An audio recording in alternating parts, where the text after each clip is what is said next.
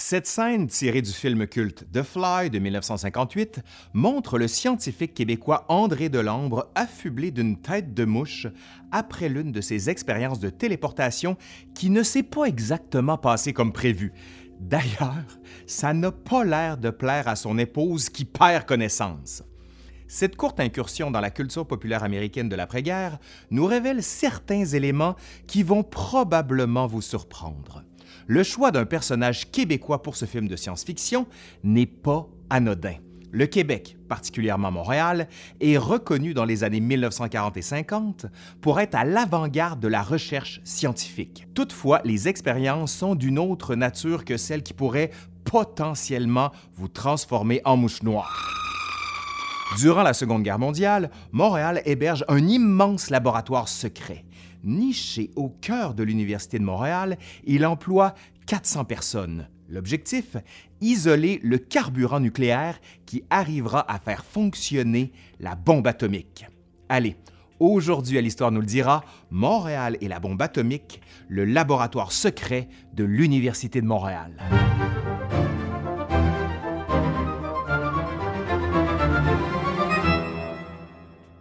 Cette histoire fascinante commence au laboratoire Curie à Paris. Toutefois, avec l'éclatement de la Seconde Guerre mondiale en 1939 et la conquête de la France par les nazis au printemps 1940, les scientifiques en charge de la recherche sur le nucléaire, Hans Alban, physicien d'origine autrichienne naturalisé français, et Lev Kowarski, physicien d'origine russo-juive naturalisé français, quittent le continent pour se réfugier en Angleterre, avec dans leur bagage de la précieuse eau lourde subtilisée en douce sous le nez des Allemands. Pour inverser le cours de la guerre, les Anglais misent sur les projets scientifiques de pointe, comme ceux d'Alan Turing et la machine Enigma aujourd'hui bien connue. Pour piloter la recherche sur une potentielle bombe nucléaire, Winston Churchill crée le comité MODE, qui émet des recommandations et engage des chercheurs et Toboloys, un groupe top secret de scientifiques. Arrivés en catastrophe de France, Alban et Kowarski se joignent à l'équipe de Toboloys, destinée à l'énergie nucléaire et éventuellement la conception d'une bombe. Ils travaillent avec d'autres chercheurs au sein de laboratoires d'universités renommés, comme celui de Cavendish à Cambridge. Toutefois, le manque de ressources et la menace constante d'un bombardement ennemi contreviennent à l'avancée des recherches en Angleterre. En pleine lancée, les Américains effectuent parallèlement des recherches similaires et ne partagent pas leurs données. C'est ainsi qu'émerge l'idée de relocaliser les recherches de Toboloys du côté du Canada, afin de se mettre à l'abri des bombardements, mais aussi avoir accès à des nouveaux chercheurs et de nouvelles ressources financières. Le Canada n'est pas choisi au hasard. Depuis le début des recherches nucléaires en Angleterre, le Canada est le principal fournisseur de matières premières grâce à une mine d'uranium située près du Grand Lac à l'Ours, dans les territoires du Nord-Ouest. L'uranium extrait est ensuite raffiné à une usine à Port Hope, au nord du lac Ontario. Le secret absolu doit entourer ces recherches. Le Canada n'est pas à l'abri de l'espionnage. À Ottawa, ville de toutes les ambassades, un pareil projet serait risqué. Mais à Montréal, la situation est tout autre. Bien desservi par les transports ferroviaires, un aéroport moderne et une industrie de guerre à la fine pointe, Montréal possède deux grandes universités.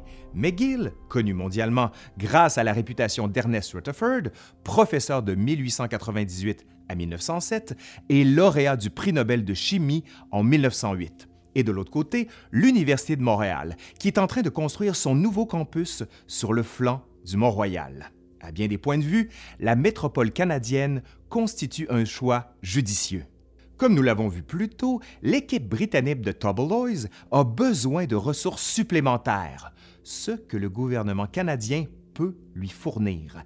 Si le gouvernement britannique paie les salaires de ses chercheurs, le Conseil national de recherche du Canada, le CNRC, finance le salaire des employés canadiens ainsi que la majorité des coûts d'équipement et des locaux. Responsable d'installer le laboratoire à Montréal, Hans Alban arrive à Montréal en novembre 1942. Il est rejoint par sa femme et sa fille de trois ans peu de temps après. À l'hôtel Windsor, où il a établi ses quartiers, Hans Alban a la mission délicate de réunir une équipe de chercheurs. Mais d'abord, il doit trouver où installer le laboratoire. Approché dans un premier temps par le recteur Frank James de l'Université McGill, il s'installe dans un premier temps dans une maison de deux étages au 3470 rue Simpson, aujourd'hui remplacée par une tour d'appartements. Bientôt à l'étroit, c'est à l'Université de Montréal que le laboratoire de Montréal déménage au début de l'année 1943. Alors, dans le quartier latin, l'Université de Montréal n'a pas finalisé l'ensemble des pavillons du campus de la montagne. Encore en construction, l'aile ouest du pavillon principal, le pavillon Roger Gaudry, celui avec la Grande Tour, est loué par le Conseil national de recherche du Canada pour les besoins du laboratoire de Montréal. Les débuts sont chaotique. Ce n'est qu'en 1943 que les travaux peuvent véritablement commencer. En Angleterre, Lev Kowarski, ancien collègue et proche collaborateur d'Anne Salban, refuse dans un premier temps de venir à Montréal en tant que subalterne.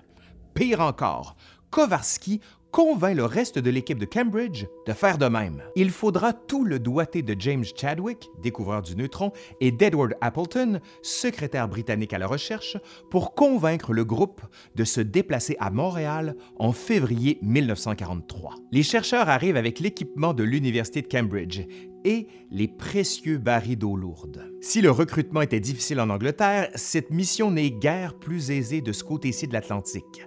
À une époque où les recherches sur l'atome sont encore une nouveauté, les physiciens sont rares. Il faut recruter des étudiants de grands physiciens, Enrico Fermi, Niels Bohr par exemple, ou encore des collaborateurs d'éminents laboratoires, comme celui des Curie. Très habile socialement, Hans Alban dispose d'un bon réseau de contacts. Il est donc bien placé pour cette mission. Toutefois, en 1942, il est tard. Difficile à trouver, la plupart des chercheurs ont été dispersés par la guerre ou encore ils ont été recrutés par les Américains. Il y a toutefois quelques exceptions. Se déplaçant aux États-Unis, Hans Alban commence par engager Georg Platschek en décembre 1942, un Tchèque de famille juive aisée professeur à Cornell dans l'État de New York. Ses travaux avec Niels Bohr, le physicien le plus en vue après Albert Einstein, sur le problème de l'uranium-235, lui permet de diriger le département de physique théorique au laboratoire de Montréal. Parlant plusieurs langues, Platschek aide Alban dans sa mission de recrutement. Ils engagent Fritz Panett, un Autrichien, pour diriger le groupe de chimie, et Pierre Rouget, un Français, pour être en charge du groupe de physique expérimentale. L'embauche de ces étrangers ne plaît guère au gouvernement canadien, mais on n'a pas le choix. Le temps presse. Pendant que Hans Alban est occupé à recruter des candidats, le projet Manhattan vole de succès en succès. Le 2 décembre 1942, le premier réacteur nucléaire, caché sous les gradins du stade de football à l'Université de Chicago, atteint un stade critique, ce qu'on appelle la divergence. Cette avancée est majeure pour les Américains et les mèneront à la bombe atomique. Toutefois, les Américains trient sur le volet leurs chercheurs, excluant à outrance tout scientifique étranger soupçonné de près ou de loin de potentielle affiliation nazie ou communiste. Cela sera un avantage pour Hans Alban. Un ancien collaborateur d'Enrico Fermi, très impliqué dans le projet Manhattan, l'Italien Bruno Pontecorvo s'ennuie ferme dans une compagnie pétrolière de l'Oklahoma. Recruté par Alban, il s'empresse de rejoindre le laboratoire de Montréal. Et il en va de même pour le brillant chimiste franco-juif Bertrand Goldschmidt, formé à l'Institut du radium d'Écurie. C'est là qu'il a rencontré jadis Hans Alban, qu'il revoit à New York en janvier 1942. Le jeune chimiste étant engagé par les Britanniques, Hans Alban demande aux Américains de le placer comme stagiaire au laboratoire à Chicago. Ce qui aurait été refusé à Goldschmidt en 1941 est désormais accepté en 1942. Son origine française est considérée moins menaçante alors qu'il est membre d'un groupe de recherche britannique. Stratège, Hans Alban a maintenant des yeux sur les avancées des Américains en matière d'extraction du plutonium à l'été 1942, et cela même avant de s'installer à Montréal. Goldschmidt rejoint l'équipe de Montréal au début de l'année 1943. Hormis ces recrues d'origine internationale, la plupart des employés sont des Montréalais et des Montréalaises, surtout anglophones, mais aussi quelques francophones.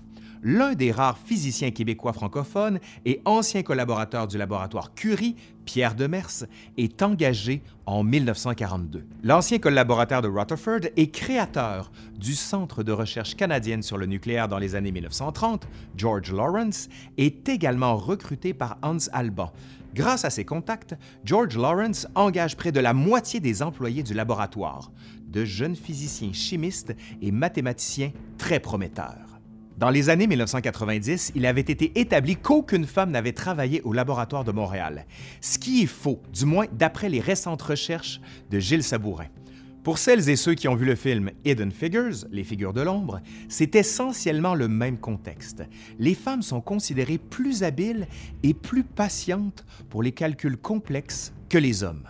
Ne disposant pas encore d'ordinateur, tous les calculs pour les expérimentations sont effectués manuellement. Douées pour les mathématiques, des femmes comme Joan Wilkie, Gilberte Leroux et Fernande Rioux ont été recrutées comme calculatrices. Formée en mathématiques au doctorat à Harvard, l'Ontarienne Jean LeKean fait partie de l'équipe restreinte qui jette les bases de la physique des réacteurs nucléaires modernes.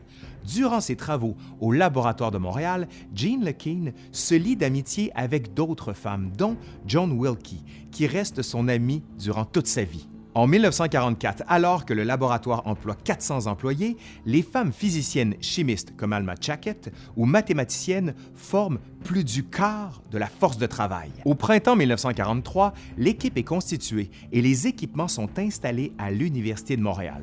Toutefois, le laboratoire n'est pas au bout de ses peines. Les Américains font pression pour qu'Hans Alban quitte la direction du laboratoire de Montréal.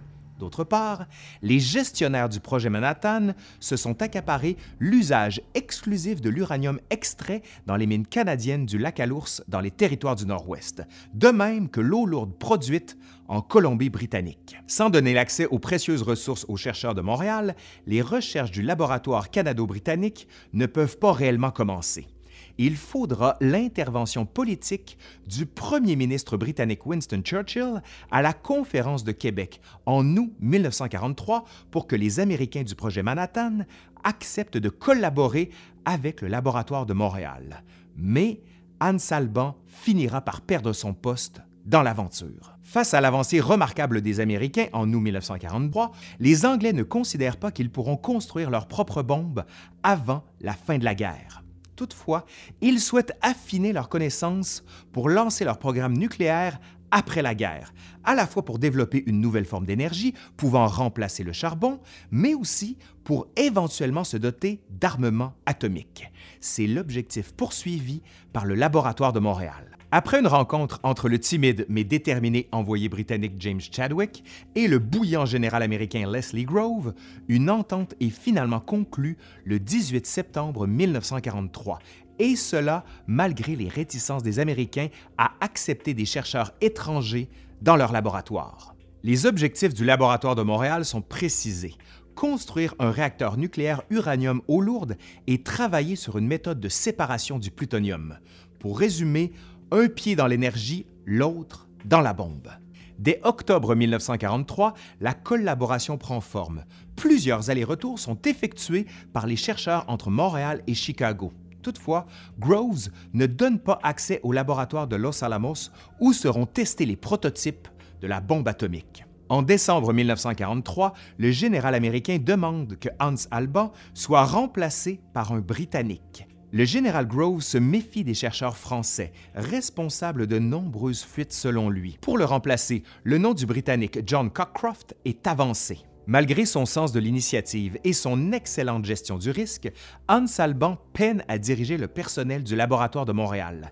Les conflits de personnalité créent de nombreuses tensions, notamment avec le Français Pierre Auger, qui quitte Montréal en avril 1944, et le Canadien George Lawrence, qu'Alban considère inutile et sans initiative, alors qu'il a recruté de nombreux jeunes talents locaux. Au début de l'année 1944, Hans Alban est rétrogradé à la direction de la division de la physique expérimentale, un poste sur papier seulement, car c'est en fait le physicien anglais Alan Noname qui s'occupe de la gestion quotidienne. L'arrivée à Montréal du nouveau directeur John Cockcroft en avril 1944 donne un second souffle à l'équipe du laboratoire de Montréal. Sous sa gouverne, il augmente le personnel à près de 400 employés et les projets se succèdent les uns après les autres. L'un des plus importants est la construction du premier petit réacteur nucléaire à eau lourde, comme le suggère un rapport d'Alan Nunn-May. Pour réaliser cet important prototype, John Cockcroft fait appel à Lev Kowarski, l'ancien collaborateur d'Anne Salban avec lequel il est en froid depuis son refus de venir à Montréal en 1942. La famille Kowarski arrive dans la métropole en juillet 1944. Avec une équipe de huit personnes, Lev Kowarski élabore des plans pour le petit réacteur nommé ZEP, Zero Energy Experimental Pile, qui est construit à Chalk River, un centre de recherche créé de toutes pièces durant la Seconde Guerre mondiale à 200 km au nord d'Ottawa. Grâce à l'eau lourde produite au Canada, gracieuseté des Américains, le réacteur ZEP est finalisé en septembre 1945 deuxième réacteur construit dans le monde après les États-Unis, il sera actif jusqu'en 1968. Le ZEP sert également de modèle pour un plus gros réacteur, le NRX, mis en service en 1947, toujours à Chalk River. Après la guerre, le réacteur NRX devient très important pour la production de cobalt radioactif utilisé en radiothérapie pour combattre le cancer. Le NRX n'est pas encore en opération durant la guerre. Le réacteur ZEP n'est pas assez gros pour produire du plutonium. Mais, on s'en souvient, l'extraction du plutonium était l'un des objectifs de recherche du laboratoire de Montréal. Les Américains fournissent donc au laboratoire de Montréal quelques grammes de plutonium contenus dans des barres d'uranium irradiées grâce à leur réacteur nucléaire d'Oak Bridge au Tennessee l'équipe de Goldschmidt teste 200 solvants pour extraire le plutonium, ce qui n'est pas sans danger. Après des milliers d'heures d'expérimentation et quelques catastrophes qui se révèlent un vrai cauchemar selon le témoignage de John Spink, un composé utilisé dans la fabrication du caoutchouc, le dichlorure de triglycol, le trigly pour les habitués, est considéré comme celui qui fonctionne le mieux à l'été 1945 pour extraire le plutonium de l'uranium. Ces mésaventures ont néanmoins un effet positif. Le protocole de protection des employés à la radioactivité, dont les effets néfastes sont connus depuis l'époque de Marie Curie, est renforcé. Les chercheurs du laboratoire développent de nouveaux moyens pour détecter la radioactivité, qui sont affinés et fort utilisés après la guerre. À sa création en 1941, le projet Tobolloys avait un objectif essentiellement militaire, produire une bombe atomique pour défendre l'Angleterre contre l'invasion nazie. Toutefois, le manque de coordination avec les Américains et les délais causés par le déménagement des opérations au laboratoire de Montréal amènent les dirigeants britanniques à réévaluer leurs objectifs. Reléguant le développement de l'armement atomique à plus tard, les Britanniques se proposent en 1943 d'étudier le phénomène tout en contribuant de façon indirecte aux avancées militaires des Américains. À Montréal, les usages civils du nucléaire en radiothérapie, de même qu'en tant que potentielle source d'énergie remplaçant le charbon, connaissent des avancées considérables. Les chercheurs développent même de nouvelles façons plus efficaces pour mesurer la radioactivité en laboratoire et réfléchissent comment mieux protéger les employés de ces effets nocifs. Par sa co-direction par le Conseil national de recherche du Canada et son équivalent britannique, le Laboratoire de Montréal finit par avoir des objectifs plus civils militaire. Cet aspect tranche nettement avec le projet Manhattan, dirigé exclusivement dès 1942 par l'armée américaine. Lorsque les bombes atomiques explosent sur les villes d'Hiroshima et Nagasaki les 6 et 9 août 1945, une vingtaine d'employés au laboratoire de Montréal étaient au courant que les États-Unis étaient en possession de l'arme nucléaire depuis juin 1945. La grande majorité des travailleurs ignoraient cependant que l'un des buts de leur recherche était de produire des matières pour une nouvelle arme d'une puissance inouïe.